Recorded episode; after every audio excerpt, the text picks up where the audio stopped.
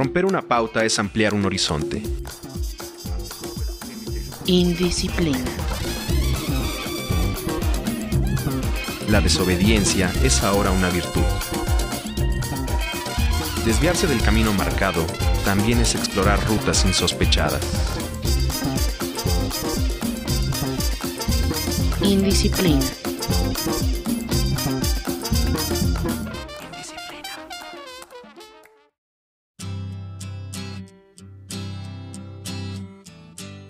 A Cristina Rascón, a Juan Carlos Hidalgo. La verdad no siempre es real y la realidad no siempre es verdadera. Las cosas que pasan sin que nadie las anuncie, las cosas que mueren sin que nadie las llore. El primer epígrafe de Murakami y el segundo de Danielewski. Rock and Roll Suicide. El otro lado de la cama está tibio aún con las sábanas revueltas, pero vacío. Ella tendría que estar ahí no haberse ido a trabajar nuevamente sin avisarle, no en sábado. Seguramente él no despertó cuando ella se despedía, o seguro él le dijo adiós dormido sin recordarlo. Era lo que ella solía decirle. En el buró, la taza de té manchada de labial rosa aún despide un hilo de vapor. Luego de un tiempo se resigna a estar solo en esa casa grande y fría, reproduce su disco favorito, Ziggy Stardust, enciende un cigarro y lo fuma acostado, hace cuentas, lleva una semana sin saber de ella, ya ni siquiera sabe si la extraña o si solo desea verla para reprocharla en silencio.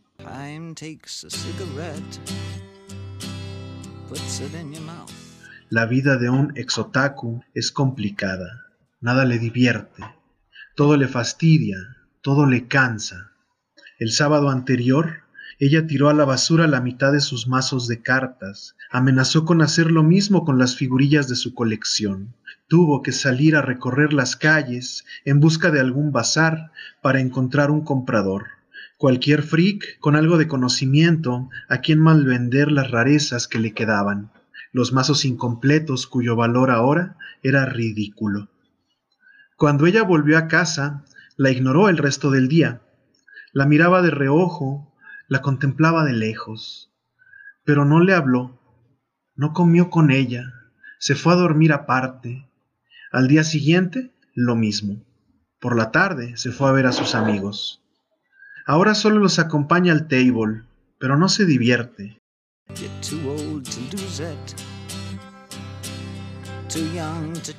Se siente demasiado joven para terminar ahí y demasiado viejo para negarse.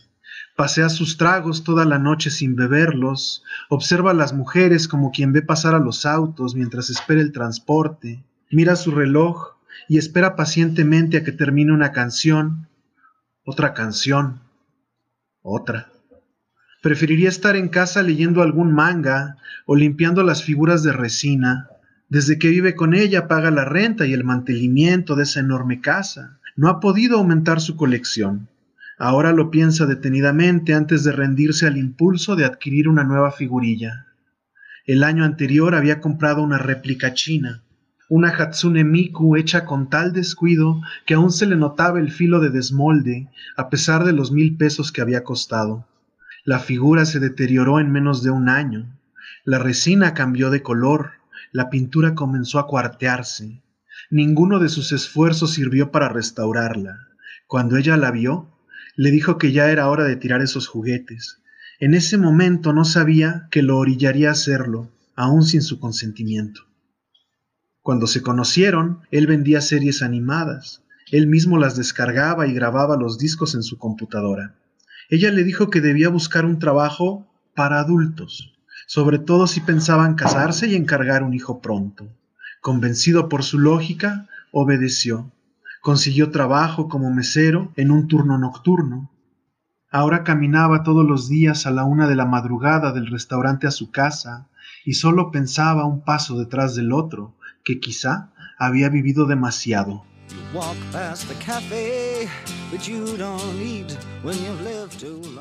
Fue entonces cuando sus horarios dejaron de coincidir, salvo los fines de semana. Por lo menos sabían que el otro estaba ahí al acostarse al reconocer sus cuerpos tibios en las sábanas. Luego ella tiró sus mazos de cartas y él sintió que todo se iba al carajo. Regresó del table antes del amanecer. Estaba cansado. Ni siquiera se dio cuenta si ella estaba dormida. Cuando despertó al mediodía siguiente, ella se había ido.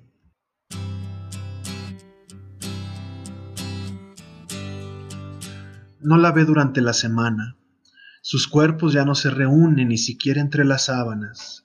Solo sabe que ella aún habita el departamento por los signos que delatan su paso, las tazas sucias, la ropa usada que se acumula, los objetos fuera de lugar en el tocador, el vapor en la cortina de la regadera.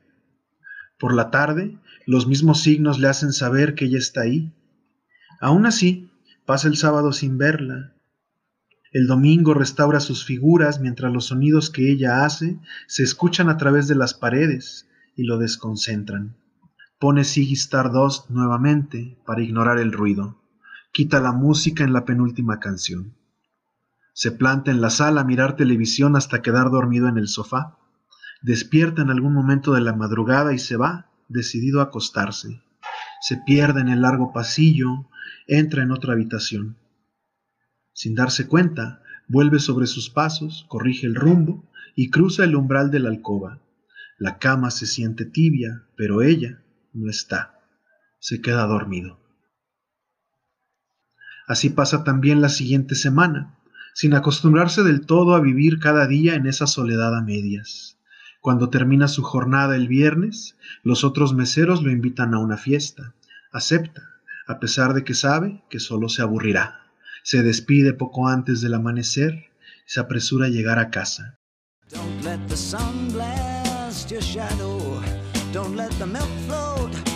No dejes que el sol queme tu sombra, piensa. No dejes que este presentimiento turbio te domine. Cuando entra a la alcoba llena de humo y no la encuentra, comprende finalmente. Ella lo ha abandonado. Toma el cenicero aún caliente.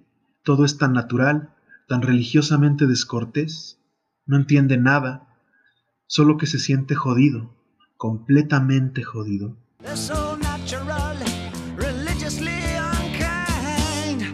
Después de aceptar que se ha quedado solo, deja de poner atención a los ruidos detrás de las paredes hasta dejar de escucharlos. Semanas atrás, pensaba que el ruido lo hacía ella. Ahora él está solo y no sabe qué pensar. Las tazas y ceniceros empiezan a quedarse donde los deja.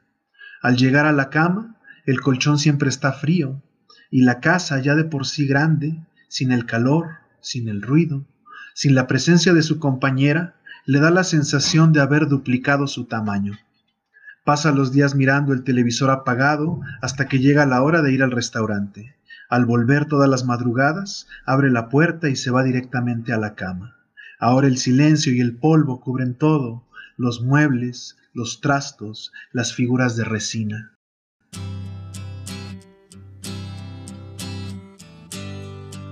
El cuarto sábado permanece sentado en el sofá desde que despierta. Al anochecer ni siquiera se molesta en prender las luces. Se conforma con los haces naranjas del exterior que penetran en la sala y cortan la continuidad de las sombras. Sigue preguntándose qué le habrá pasado. Ella no contesta su teléfono. Mientras tanto, imagina los motivos que pudo haber tenido para tirar sus cartas, para amenazarlo con tirar las figuras, para hacerlo trabajar en algo que odiaba, para abandonarlo.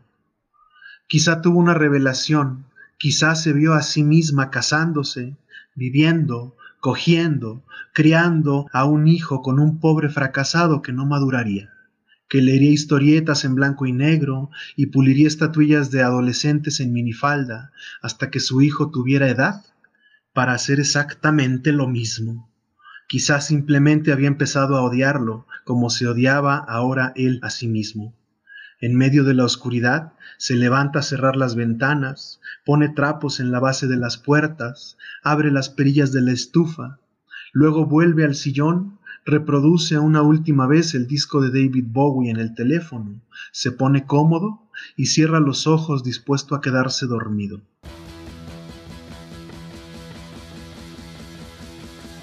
Una tras otra las canciones del álbum le hacen recordarla, mientras cada centímetro cúbico de la casa se satura de gas propano.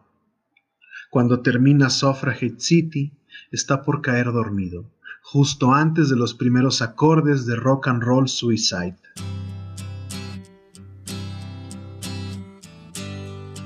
Un ruido tenue lo pone en alerta.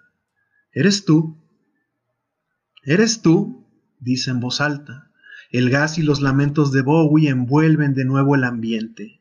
Se levanta mareado, somnoliento, se acerca lentamente a la estufa para cerrar las llaves. Para su sorpresa, ya están cerradas. Aún así, el aire sigue viciado y la canción de David Bowie continúa. Se acerca a la ventana de la cocina, no puede abrirla, tampoco las de la sala ni las puertas que dan a la calle y al patio. Está encerrado, se cubre la boca y la nariz con la manga del suéter y piensa qué puede hacer.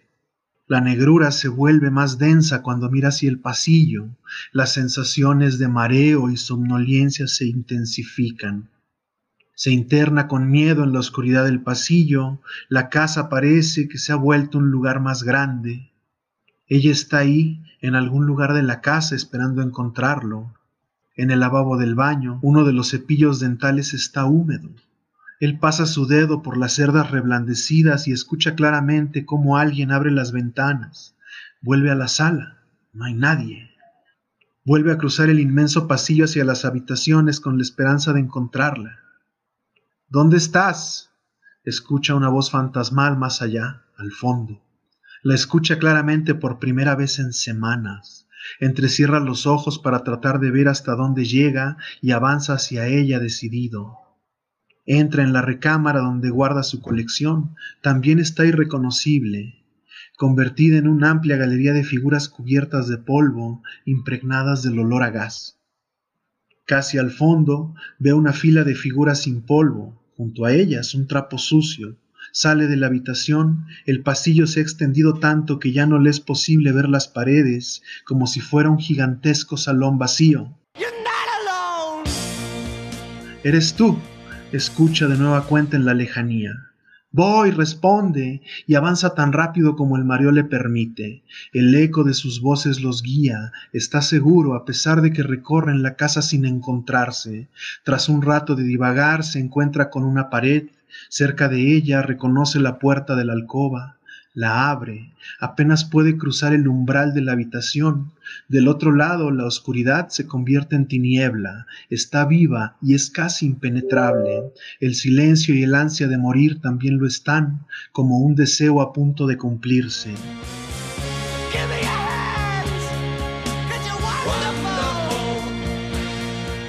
Vencido por el cansancio y el mareo, cae de rodillas y avanza a gatas lentamente.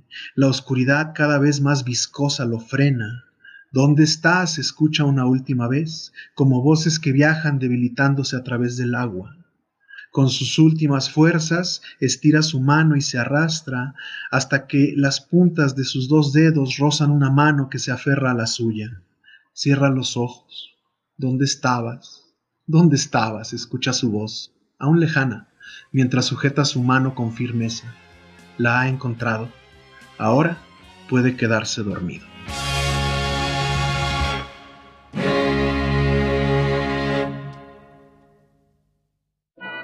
Un producto más de laboratorios. ¡Anima!